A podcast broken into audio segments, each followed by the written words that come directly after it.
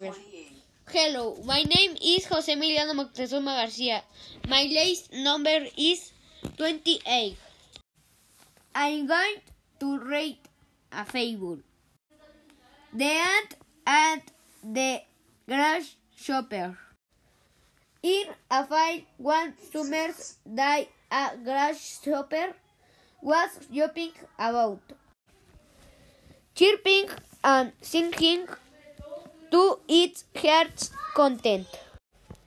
And ant passed by, bearing a long white with toy and ear of corn he was taking to the nets.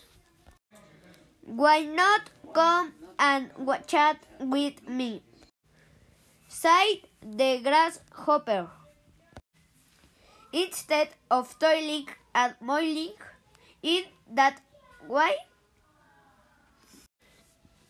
I am helping to lay up food for the winter, said the ant, and recommend you to do the same. Why bother about winter? said the grasshopper. We have got plenty of food at present. But the ant went on its way and continued its toil. When the winter came, the grasshopper had no food and found itself dying of hunger.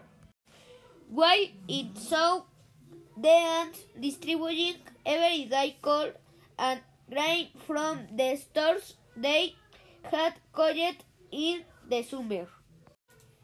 The grasshopper knew it is best to prepare for the days of necessity. End. Hagan su tarea, ven, aprenden en casa y hagan todo eso y punto final. Ahí se ven.